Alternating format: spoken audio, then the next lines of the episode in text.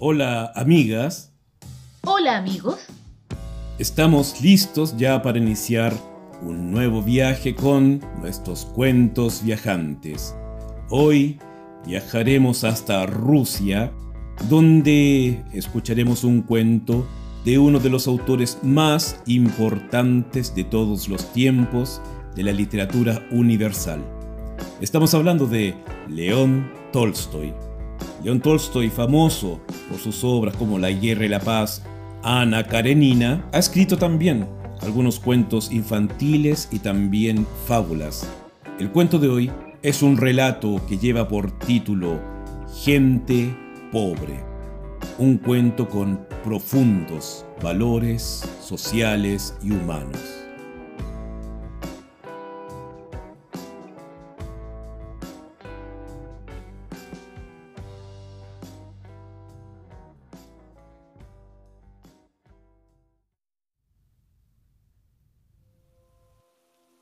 Juana, la mujer del pescador, está en su choza, sentada junto al fuego, reparando una vieja vela.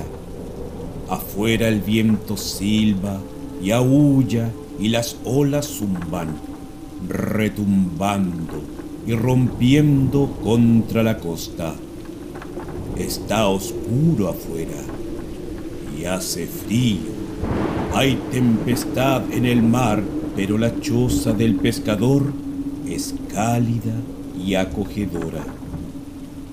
El piso de tierra está bien barrido. En el horno aún no se apaga el fuego. En el estante brilla la losa.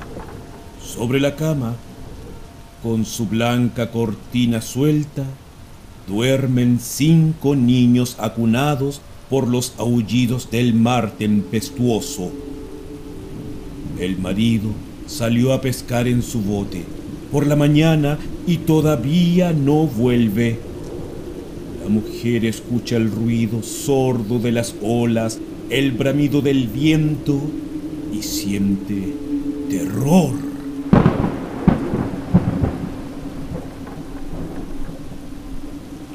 El viejo reloj de madera con su ronco sonar, dio las diez y dio las once, y él no llegaba.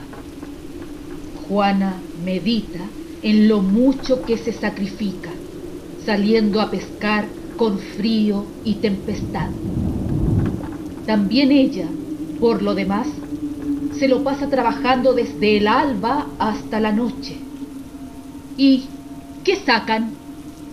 Apenas les alcanza para comer. Los niños todavía no tienen zapatos, andan descalzos en verano y en invierno. Tampoco comen pan de trigo y tienen que agradecer a Dios que les alcance para el desenteno. El único acompañamiento de esta comida es el pescado. Pero gracias a Dios los niños están sanos. No puedo quejarme, piensa Juana, y vuelve a prestar oído a la tempestad. ¿Dónde estará ahora? Cuídalo, Señor, protégelo y ten piedad de él, dice Juana, persinándose. Y como es temprano para acostarse, se pone de pie, se echa un grueso pañuelo en la cabeza y encendiendo una linterna sale a la calle a ver si se ha calmado algo el mar, si está aclarando, si el faro está iluminado y si se divisa el bote de su marido. Pero no se divisa. El viento le arranca su pañuelo y algo lanza de golpe contra la puerta de la choza vecina. Juana se acuerda entonces que desde la tarde estaba deseando ir a ver a su vecina enferma. No tiene a nadie que la cuide, pensó Juana, golpeando la puerta. Escuchó, pero no hubo respuesta. Triste suerte la de esta viuda, piensa. aunque solo tiene dos hijos, está obligada a hacerlo todo ella sola. Y además, esta enfermedad. ¡Ey, vecina! ¡Vecina! grita Juana y piensa, a lo mejor le ha pasado algo. Mientras empuja la puerta que se abre ante ella de par en par. Entra. La choza estaba fría y húmeda. Juana levantó la linterna para ver dónde estaba la enferma. Lo primero que encontraron sus ojos fue la cama, frente a la puerta. Y en la cama ella, la vecina, acostada de espaldas, tan silenciosa y tan inmóvil como solo pueden estar los muertos. Juana acercó la linterna. Sí, era ella. La cabeza echada hacia atrás y sobre la cara, fría y azulada, la inmovilidad de la muerte. Su pálida mano, sin vida, había resbalado del colchón de paja y colgaba como si hubiera intentado alcanzar algo.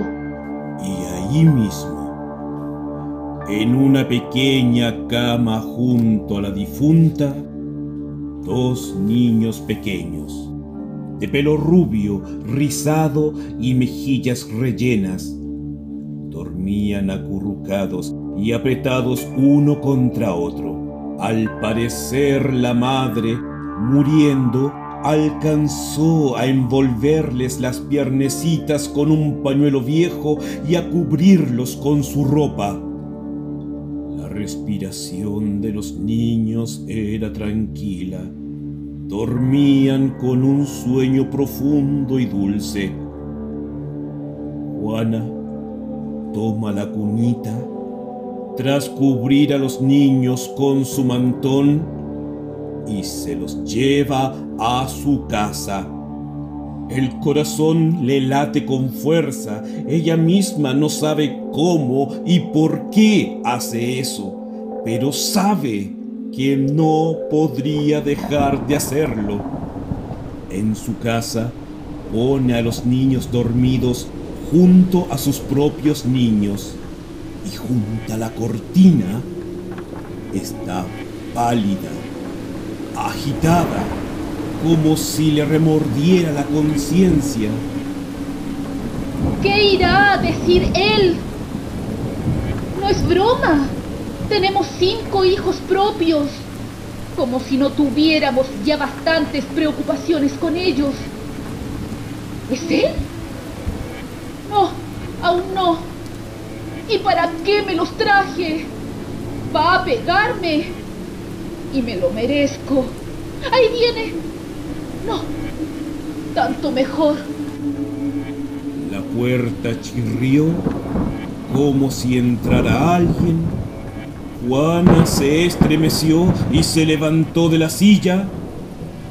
No, nadie de nuevo. Dios mío, Dios mío, ¿para qué lo hice?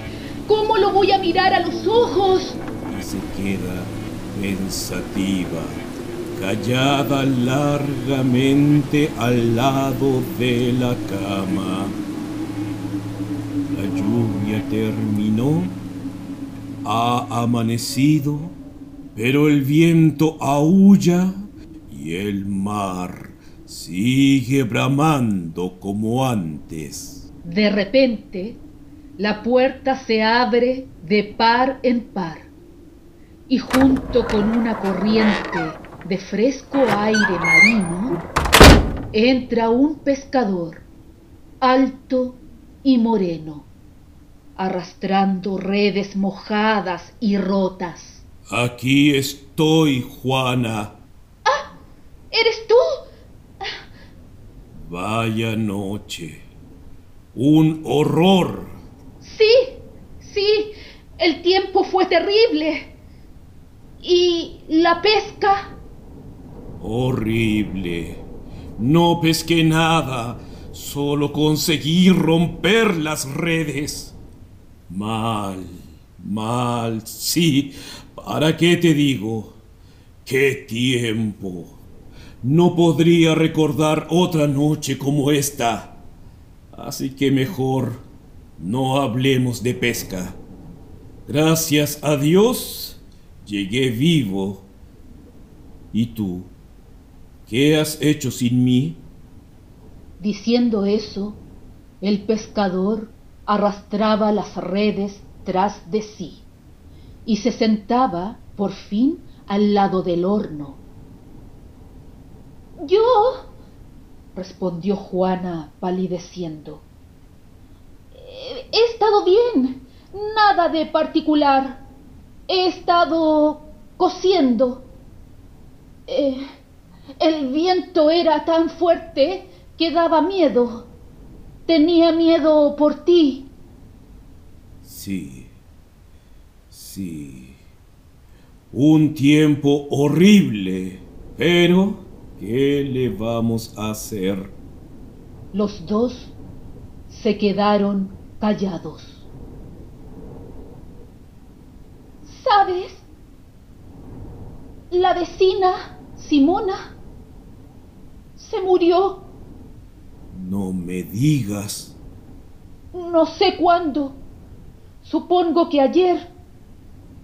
Sí, le fue duro morir. ¿Cómo debe haberle dolido el corazón por sus hijos? Son dos niños chiquitos. Uno todavía no habla y el otro recién está aprendiendo a gatear. Cayó. El rostro del pescador, ensombrecido, se había puesto serio y preocupado. ¡Qué situación! ¡Qué situación! ¿Qué vamos a hacer? ¿Eh? ¿Qué vamos a hacer, Juana? No tenemos más alternativa que traerlos, sino cuando despierten, ¿cómo se van a sentir al lado de su madre difunta? Ya saldremos delante de alguna manera. ¡Anda, rápido! ¡Ve a traerlos! Pero Juana no se movió de su lugar. ¿Qué pasa, Juana? ¿No quieres? ¿Qué es lo que te pasa? ¿Ya están aquí? Dijo Juana y abrió la cortina.